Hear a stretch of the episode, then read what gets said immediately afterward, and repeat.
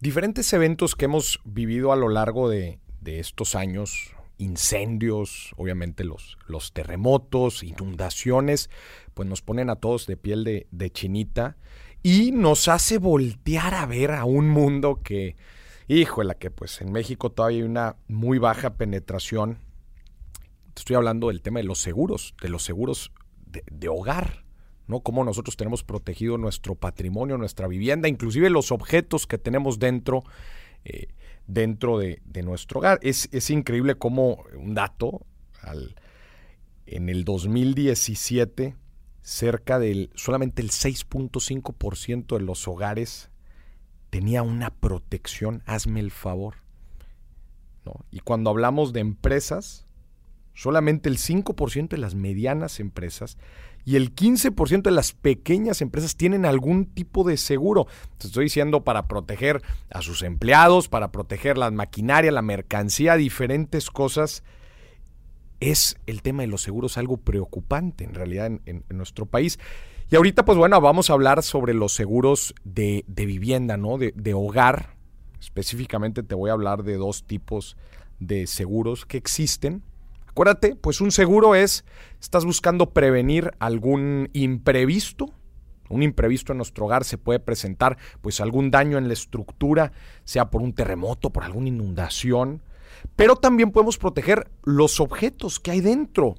De, eh, fuego, de quizás robo inclusive, eh, descargas eléctricas, pues hay, hay, diferentes cosas que pueden dañar nuestros artículos, ¿no? Entonces, es todas nuestras propiedades. Entonces es bien importante conocer los tipos de seguros que existen. Entonces, a ver, para empezar, cuando hablamos de seguro de vivienda, pues existen dos tipos de seguro. Primero, el seguro de daños a la vivienda, que digamos aquí es lo que le llaman el, el seguro al continente o a todo el cascarón o estructura de la vivienda, que básicamente pues es, otra vez como te platicaba ahorita, si hay algún daño eh, por inundación, por algún terremoto.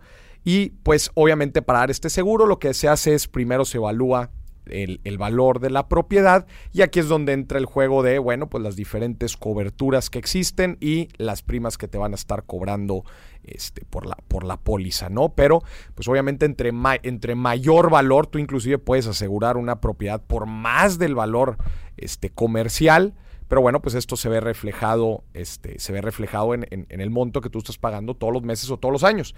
Inclusive tú puedes, tú puedes asegurar por una menor cantidad y otra vez, pues por lo mismo, estar pagando una, una prima menor, ¿no?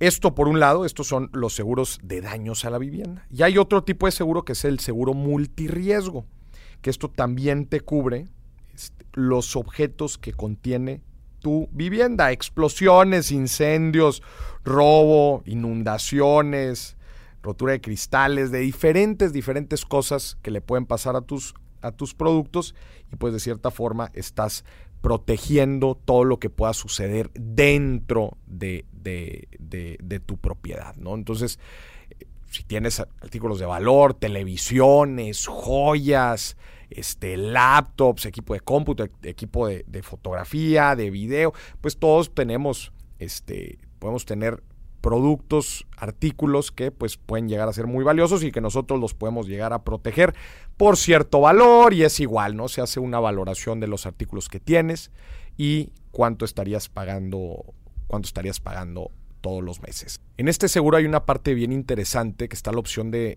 seguro contra responsabilidad civil, de responsabilidad civil, que es el que también protege a terceros. Imagínate, invitas a una persona a tu departamento, a tu casa, y llega a suceder algún percance.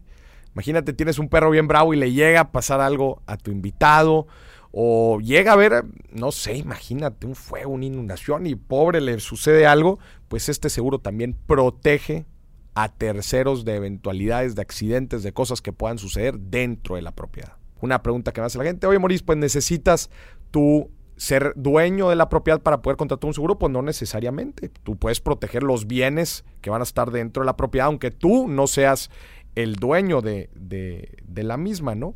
Y siempre también es importante en estos casos, pues no, no, ahora sí que sobreasegurarnos. A ver, si ya te gustan los seguros, muy bien, pero te enojo también de no sobreasegurar. Identifica muy bien cuáles son los artículos que crees que valgan la pena este, asegurar, cuáles son los de mayor valor, este, los riesgos a los que está expuesto en este caso tu propiedad, si está en algún área geográfica que sientes que puede ser propenso eh, a, ciertas, a ciertas eventualidades o emergencias, pues identifícalas muy bien, busca tres, por lo menos siempre buscan no menos de tres cotizaciones con diferentes aseguradoras que te ofrecen, revisa muy bien montos de cobertura, qué específicamente te van a estar artículos eh, y eventualidades te van a estar te van a estar cubriendo, revisa muy bien los pagos, costos, obviamente esto siempre siempre es bien importante al momento de contratar un seguro para que puedas tomar una mejor decisión.